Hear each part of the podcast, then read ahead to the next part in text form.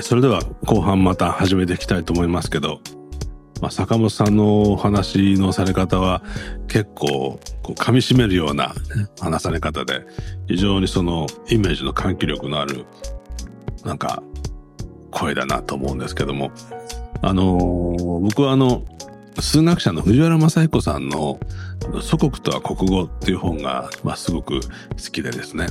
まあ、国家の変革とかいろんな本書かれてるんですけども、まあ、非常に切れ味のいい、まあ、思考のこうなんかサクサクと進んでいく感じは素晴らしい文体だなと思うんですけども、その祖国とは国語、まあ、この国際的な活躍をしている数学者にそう言ってるっていうところがすごく面白くて、もう数学なんか勉強しなくていいんだよ。国語、国語は大事なんだよっていうふうに言ってて、まあ、確かにその、英語で通訳をしてもらうことができれば、英語で話さなくてもいいっていう、つまり話すべき内容があることが重要で、話すべき内容をどうやって咀嚼するかは国語で、母語で咀嚼するっていう、中途半端に英語なんかができるよりは、母語がしっかり話した方がいいっていうふうなことも含めて、すぐ納得がいったんですね。と同時にその、ある時にこの日本っていうのは、母国語で、まあ、文学があり、音楽があり、映画があり、演劇もあり、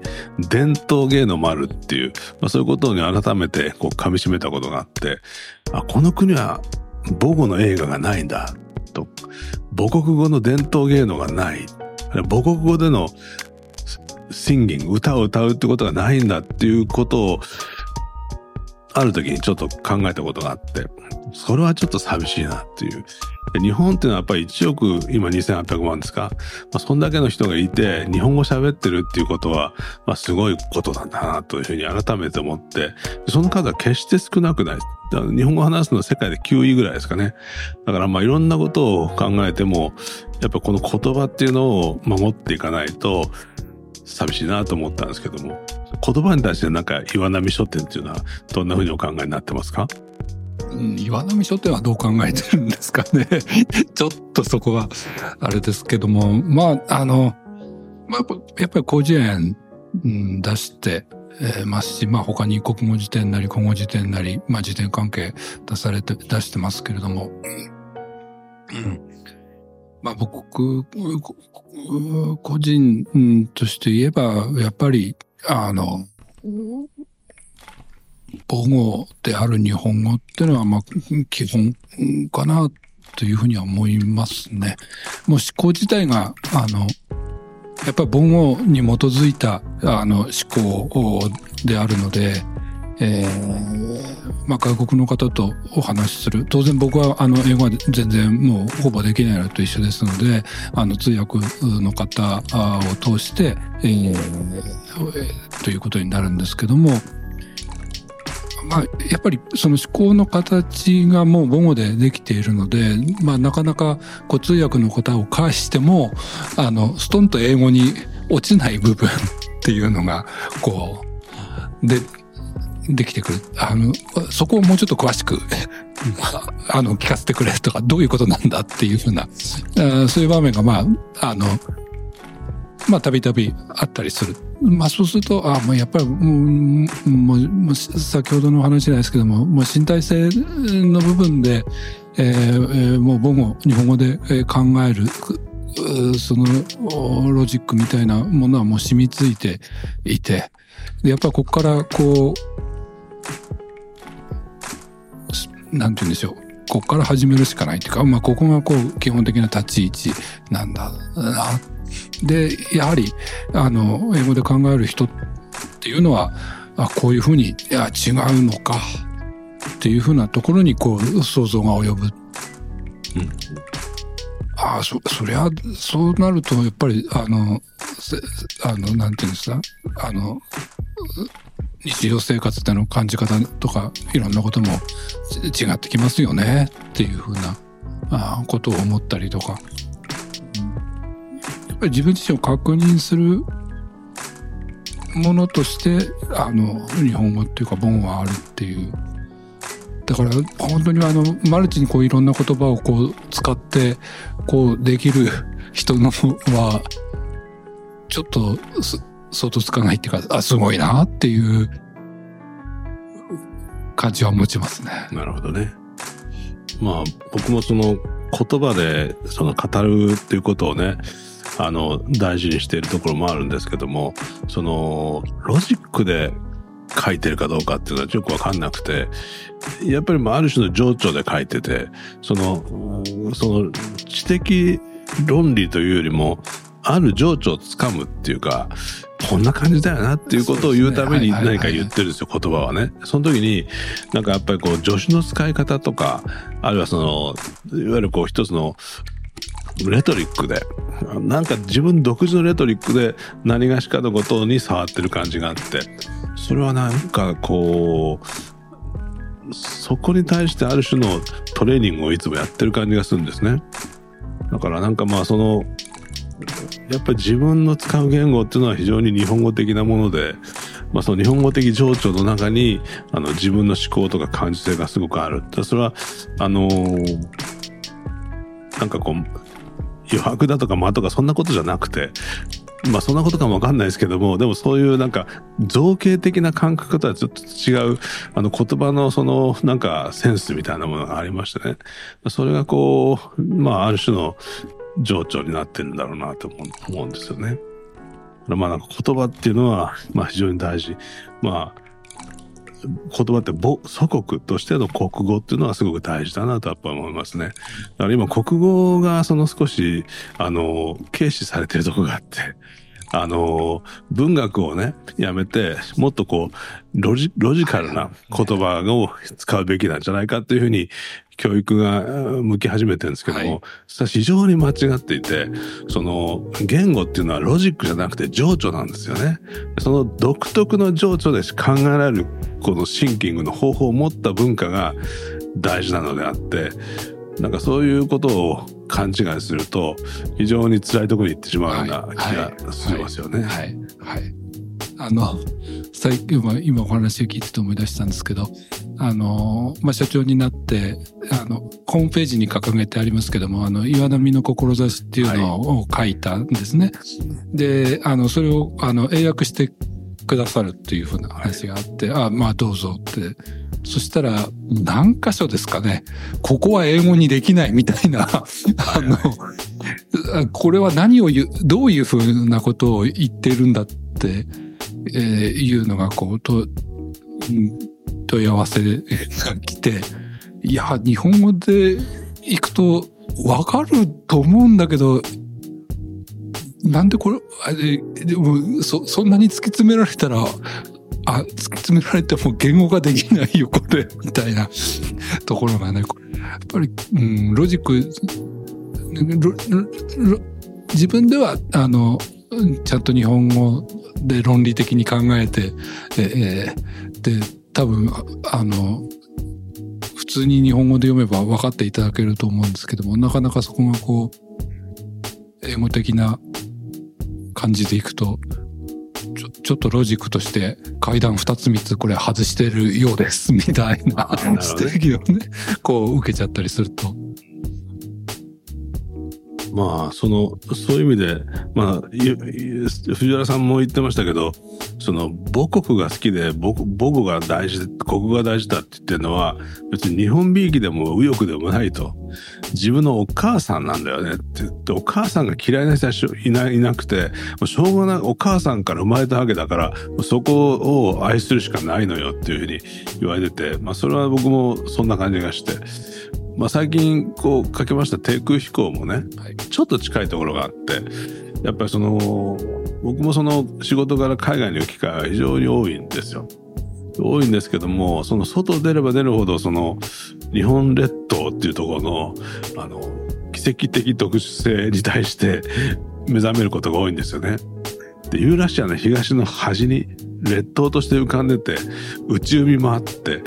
フォーシーズンズがものすごく読んどころがものすごくたくさんあってというようなこんな場所にその特殊性を工業でしか活かせてないっていうその意外性にねやっぱすごく違和感を感じるんですよ。だからもう本当まあ日本列島に行った生きてきた人たちがまあ西洋がたまたままあ産業革命かなんかでまあ、偶発的に、まあ、爆発的な優位を持ったタイミングで、我々も目覚めさせられて開国をしてですね、その大慌てで自分の文化を、まあ、放り捨てたまんま西洋化してきてしまった状況を見ると、まあ、それが150年経ってるわけです。明治維新以降から。半分は富国強兵と、まあ、あの、なんですかね、まあ、大陸進出みたいなことを、まあ、やってしまった150、まあ、75年っていうのがあって、まあ、一回失敗して、まあ、焦土に帰したっていう。そして、まあ、この津々浦々を、まあ、ファクトリー化してですね、まあ、原料輸入して製品を作って輸出するっていう産業にこう、極端にシフトして、まあ、公害も克服し、まあ、いろんなことを克服しながらやってきたんだけども、まあ、それもそろそろ終焉を迎えつつ、まあ、終焉を迎えつつっていうのは別のフェーズに移行しようとしてるわけですよね。だからそういうような局面でもう一回見たときに、やっぱり母国、まあ、母語と同じように風土っていうのが、風土と、まあ、あえて美意識というと美しすぎるんですけども、まあ、これはそのローカルの土着の何か一つのこう感受性っていうんですか、まあ、それがやっぱり世界に貢献できる豊かさを持ってるんだろうなとやっぱ思うんですよね。それをこう、まあ、デザイナーをやってきて結局何に気が付くかっていうとあのそういうところにやっぱり目が開いていかざるを得ないんですよね。ですからまあデザインのデザインを書いて、まあ、日本のデザインっていうこれもまあそれの一つのこうデザインのデザインは一つのこう思想ですよね。日本のデザインはそれのこう少し実践的なことを書き始めて、まあ、それをももっとプラクティカルにしたのが低空飛行ということになるんですけども、まあ、割とこうその日本日本列島に踏み出していった感じがね自分としてはあってまあおそらく今後の活動はその延長になっていくだろうなというふうには思ってるんですけどね。デザインのデザインの編集者からするとどんな感触ですか？お読みいただいて。はい。あの、うん。まあちょっと最初の前半の方の話に戻るっていうか、あれですけど、あの、最初、あの、まあ今デザインのデザインになっている、あの、本のタイトルは、あの、僕は一番最初に原さんにお願いしたのは、もう、もうこれがデザインですあそうそう。これがデザインです。これがデザインですって言うんでいきましょうって。だってそういうふうな話だったんですよ。で、でもまあ、あでまあ、だからこれも、これがデザインですっていう署名はやっぱり、あの、まあ、ポスターを盗んでくださいっていうタイトルと、まあ、ある種、こう、近いっていうかな。あの、ポスターを盗んでくださいっていうその素敵なタイトルのいや持ってるこのある種の柔らかさみたいなものはあのこれがデザインです。でも、まあ、やっぱりあの出来上がってきたお原稿を見るとあの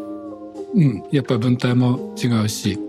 えーまあ、これがデザインですっていう風なタイトルよりもまあいろいろ当時の原さんは、あの、悩みに悩んで、デザインのデザインっていうタイトルでいきたいんだけどって おっしゃって、うん、まあ、その方が、あの、なんて言うんでしょう、テキストにこうフィットするっていうかな、こうぴったりくるかなっていうふうにも思いましたし、あの、デザインのデザインという形で出たんですね。で、2冊目、あの、これは、あの、日本のデザイン、うん、はい。っていう岩波新書になったものは、あの、図書に連載されて、連載の時のタイトルは、欲望のエデュケーション。それをまあ、あこれも結構、あの、書名は、あの、欲望のエデュケーションで行きたいっていうふうにおっしゃるのも、いやいやいや、もう連載通りのタイトルじゃちょっと、もうちょっとだって中身から言ったらもっと大きく構えて、新書なんだし、ドンと行きましょうよって、うん、説得して日本のデザインって。もう原さんはね、最初嫌がりましたよね。えって。まあね、その、おこがましいと思ったんですよね。その、で、その、英語で言うと、日本のデザインっていうのはデザイニングジャパンなんですよ。でもタイトル見た人はデザインオブジャパンだと思ってしまうので、あの、なんでこいつは偉そうなこと言ってんだろうっていうふうに、読者には思われると思ったんですよね。で、で、あの、で、今なんでそういう話をした、思い、思い出話含めてしたかっていうと、まあ今回、あの、まあこういう一緒にお話しするっていうえーのをいただいて、ご提案をいただいて、えーもう一回デザインのデザインから読み直して、えーあの、低空飛行も、あの、そういう流れの中で読んだんですけども、まあ確かに、あの、低空飛行なんですが、これ、日本のデザインですよねっていう感じを持ったんですね。はい。あの、日本をデザインする、この列島をデザインするデザイン、まあ今先ほどその原さんがおっしゃったその、この列島の近代史みたいな、あーものを踏まえた上でデザインし直したらどうなるっていう非常に、なんて言うんでしょう。射程の長い日本論になってるそれも、あの、論って言っても、あの、うん。具体的な、こう、なんていうんですね、あの、プランを、あの、携えた論になってる。でも、フード論だし、あの、この先どうするのかっていうふうなプランも含めた、あの、日本のデザインになってるなっていうふうに、あの、拝読しました。ありがとうございます。まあ、まあ一つの方法論としてもね、後半は書かなきゃと思ってたところもあるんで、まあもう、えーぐだぐだ言ってるだけじゃなくて、実践が始まるんですよね。で、それは、僕はその、まあホテルとか旅館とかそういうものが、やっぱりあの、ただ、今までの日本の解釈の観光のための、っていうか、あの、これまで観光だと思っていたものの、まあ、宿じゃなくて、まあ、その土地や風土の魅力を咀嚼して、最良の解釈として、もうその、それがなかったらその土地のことが分かんなかったという、極端に言うと、それぐらいの施設を作っていかないと、あの、来場、来訪する人たちはその土地の素晴らしさに気がつかない。あるいは日本人自身も気がつかないままになってしまうっていうことなので、まあ、具体的にその、施設を作っていくっていうところに踏み出す方法論を、まあ、書いていかなきゃいけないっていう気がしましたね。で、まあ、実際その、そこでやってるのは、つつ裏裏って言葉がありますけれども、あの、僕はその、語るほど日本を知らないので、まずは訪ねていかないと、あの、難しいだろうっていうことで、あの、訪ねていくっていうプロジェクトからスタートしてるんですよね。でそこからまあ、あの、その低空飛行っていうウェブサイトで紹介するテキストとは別に、まあ、その中にブログを立ち上げて、まあ、書き始めたのが、まあ、本論ですね、になっていったんですけども。まあ、でもその、割と見え始めてることは明らかにあるのに、その、日本の企業というか、まだ製造業から目覚めきってなくてですね、脱却できてなくて、その、製品を作ることに対しては非常にその、確信を持ってる人たちが、この無形のバリューに価値をつけていく、無形の、無形のサービスに価値をつけていくっていうことに対しては、まあ非常にそのノウハウを持ってないんですね。ですからまあ、そういうところが、まあ、自分としてはすごく歯がゆいなと思って、随分あの、日本の企業にもいろんな話をするんですけども、なかなかその、具体的な、その、なんですか、プロジェクトが立ち上がってこないですね。なかなか、まあ、コロナ禍にあるっていうふうなこともある、うん、でしょうし、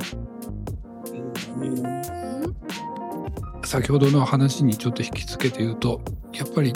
なんて言うんでしょう。ある種のその経済合理性みたいなあことだけでいくと、うん難しい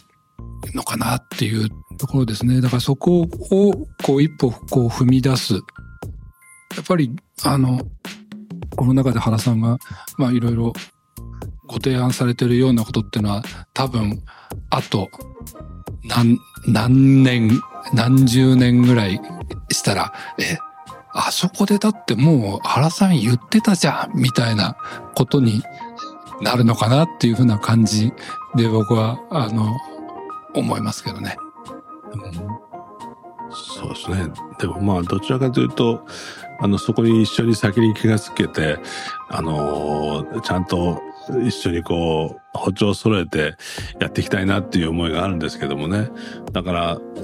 20年ぐらい経って、あの時原さんこんなこと言ってたけど、なかなかそうはならなかったよねっていう話で、いや、なかなかそうはならなかったって多分、あの、こういう方に行くと思うんですよ。それは父として。はいはい。で、あの、大体、あの、行政含めていろんなところは反応は遅いですから、あの、結果、結果が見えてきてから、こう、あの、乗っかってくるみたいなところが大概多いですからね。そうすると、うん。もうだって、今更そんなこと言ったって遅いよっていうぐらいになってこないと動かない人たちまあ、あのの、未だにやっぱり黒船に弱いですよね。うんだから、と、やっぱ IT がちょっと乗り遅れちゃったっていうことに対する、あの、焦りが強すぎて、ちょっと足元が見えてないっていうところもあるんじゃないかなと思いますね。だけど GAFA がいつまでもその独占して、その、行く、生き続けるとは限らないので、まあ、その辺もうちょっと応用に構えて、テックと、その、いわゆるソフトとね、両方、あの、しっかり目を見据えていければいいんじゃないかなと思うんですけどね。だけど、外国資本っていうのは、その、僕と同じぐらいのタイミングで、日本の風土と日本のホスピタリティと安全性と、まあ、いろんな意味での安定性をですね、加味して、そのバリューを割としっかり測定してますよ。だから、あのーまあなかなかひょっとすると僕らも、あの、外国資本というのを敵視するんじゃなくて、あの、日本のことを適正にちゃんと判断して、そこにこう投資をしようとする動きと、どこか、あの、日本のそういうものを守守っていく、守りつつ発展させていくっていうことを、あの、連携させていくことが必要かもしれないなと思ってますね。ですからまあそういうその外国が日本をむしろ守ってくれる可能性があるっていうふうにもあの思いますね。だからそういうことのがまあ数年にわたってですねいろんなところで起きていくような気がしますね。うん。まあ足りないのはやっぱりクリエイティブですかね。ちょっとやっぱりこうまあやっぱり教養とクリエイティブですね。だから本当にこう教養っていうのは非常にその周辺化して周辺化してそのなんか即効性がないものとして今は本当にこう置いていかれてるけどもやはりそこがないとそのなんていうかな本当に開かれた知性っていうもの世界を前に進めていく知性っていうのは生まれてこない。みんなその先走って利益を先取りする方法ばっかりを考えすぎている感じがしますよね。そうですね。ただクリエイティブっていうのはやっぱりこうだったりしてっていうその仮想的推論、はいはいはい。ロジックでも経験値でもないところに踏み出せるかどうかっていうことなんで。まあそういうことをしばらくは見ていきたいと思うんで。まあ岩波書店には僕はもう少しお世話になると思いますよ。あのまあ帝国以降できたばっかりなんだけどもそのまあこれはそのこの夏にまあ、分厚い方のスペシャルエディションのデザイニングデザインっていうのがあるんですけども、まあ、それを今この夏に前半書いたんですけど後半書こうと思っててそれから、まあ、来年のねひょっとすると図書の連載であのデザインの歴史っていうのをちょっと言われてるんですよ。ほうほうほうほうでもそれはデザインの歴史なのかどうか分かりませんけどもやっぱ誰が読んでも分かるっていうそのまさに一番最初に言われたことをもう少しもっと分かりやすくまあ絵本にまではできないかもしれませんがそういうのをちょっとやっていくことも考えてみようかなと思ってるんですよね。楽しみですね。いやいや、どう、どう、もう僕はもう一読者ですから。いやその編集者としての坂本さんがいないのが寂しいんだけれどもでも逆に社長でいてくれることによってまあその最良の読者がトップにいるっていうわけなんでね、まあ、僕も頼もしいんですけど。キャプテンどうですか？あの岩波書店っていうとねやっぱり岩波文化人っていうのがいて一つの地の伝道としての岩波のねその新書があり選書がありっていう、まあ選書じゃないか、岩波の文庫、岩波文庫ですよね。これで僕らはなんか育ったところがあるんですけども、そういうところの社長になんか、はい。そうですね。あの、私はちょっと申し上げにくいんですけども、本をたくさん読むタイプではなくてですね、えっと、読みたいなと思ってもなかなか進まないタ,、はいタイプなんですね。で、そんな中で、その、坂本社長は、まあ、編集者を経て、岩波書店という、まあ、あの、書店のですね、あの、出版社の社長をやられてるっていうことで、まあ、あの、本当になかなか想像ししがたい存在なんなんですけれども、あの、一方で、その、最近、まあ、原さんとの仕事も通じて、その、まあ、今の学校の教育っていうのは、まあ、えーこのままでいいのかなっていうような、あの、議論をしたりする機会もあるんですね。で、まあそういう最近の状況もあのありありながら今日お会いしてですねその坂本社長がその今のこの岩波書店の社長まあその前は編集者っていうところにたどり着くまでにあのまあどんな子供時代を過ごされてまあどんなまあ経験とか教育みたいなものを経てですね今が終わりなのかなっていうのにすごく今私は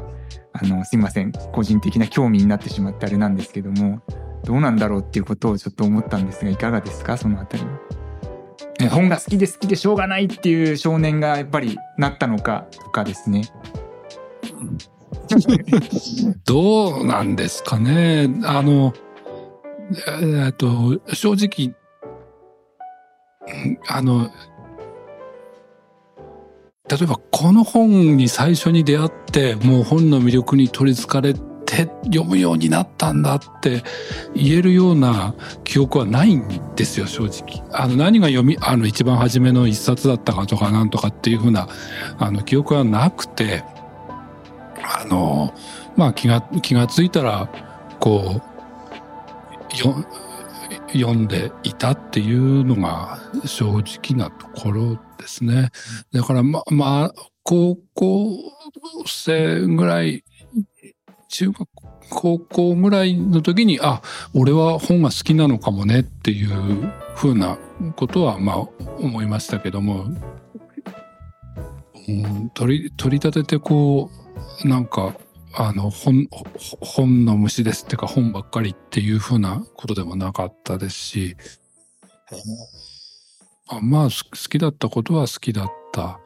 で、まあ、あと、その後、まあ、大学に入ってから、あの、出会った、あの、先輩方とか、あの、先生方が非常にこう魅力的な方々が多くて、で、まあ、いろいろこう教えてくださる。うん、その中でまあいろんな本に出会ってああやっぱりまあこのこの道かなっていうかああ、うん面白いよね、うん、確かに映画も面白い。あの音楽もいいバンドもやってたこともあるし、うんでもやっぱりどれをかって言ったら本だな、俺っていうふうにはい。思ってあのなんとか出版社に入ってであの書店営業であの注文取って回ってて、まあ、地方の本屋さんとか回っててで今みたいにいあの、まあ、バタバタ本屋さんがこう閉じてくよりももう前で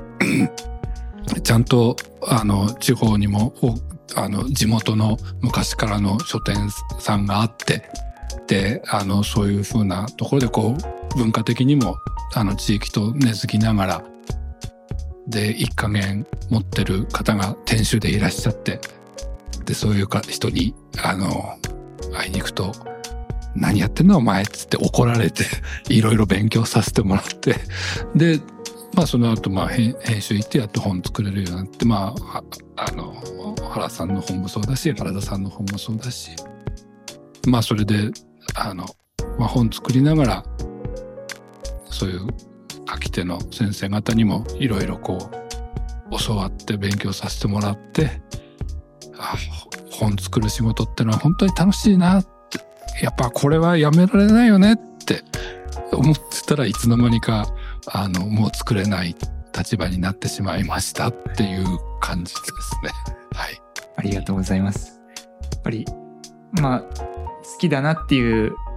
ことを薄々感じながら、その学生時代を経て、で、やっぱりやってみても、好きだなって実感できるっていうのはすごく、なんか、素敵だなっていうふうに今思いました。ありがとうございます。まあすごく丁寧にね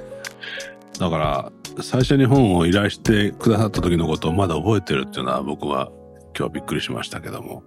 まあ、僕もその依頼された気持ちに立ち返ってやっぱり仕事しなきゃなと思いますねまあ本当にまあ原田もね原田って呼び捨てにしたんで原田宗則さんですけどもう高校時代からの悪友なんでねその彼が僕もその国語は得意だったんですよ実は。大体実力テストで原告は僕の方が良かったんですよ。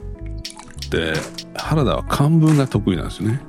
でそのそれでちょっと総合点ではいつも競競ってたんですけど原田数学全くダメで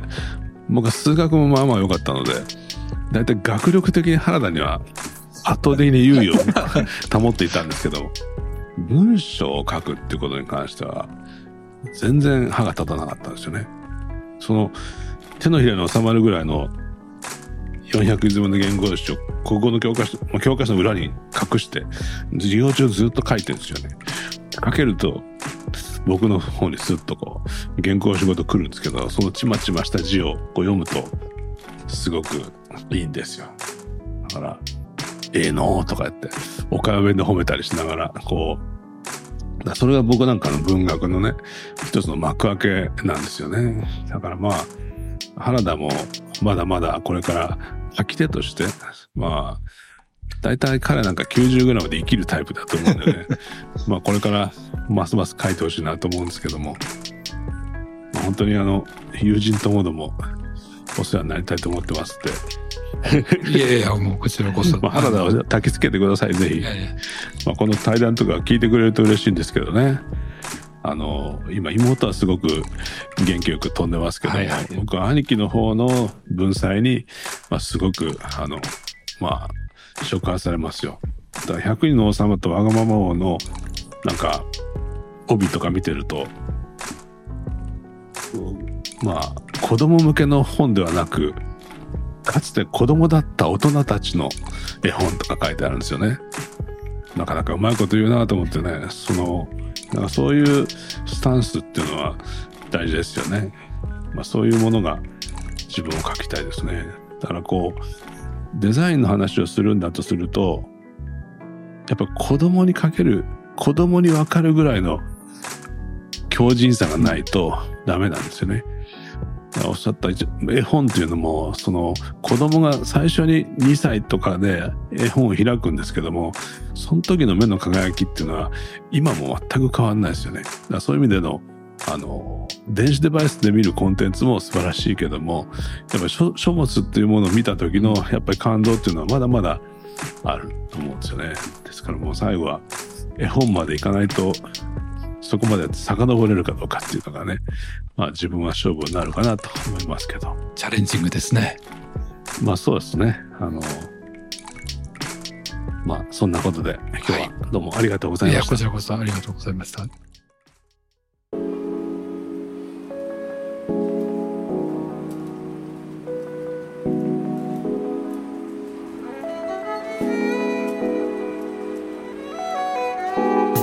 低空飛行はデザイナー原賢也が「こんな日本はいかがですか?」とえりすぐりのスポットを紹介するウェブサイトです。日本という国をより高い解像度で見つめることができるサイトとなっていますのでこちらもぜひご覧ください。低空飛行ポッドキャスト最後までお聞きいただきありがとうございました。次回もどうぞお楽しみに。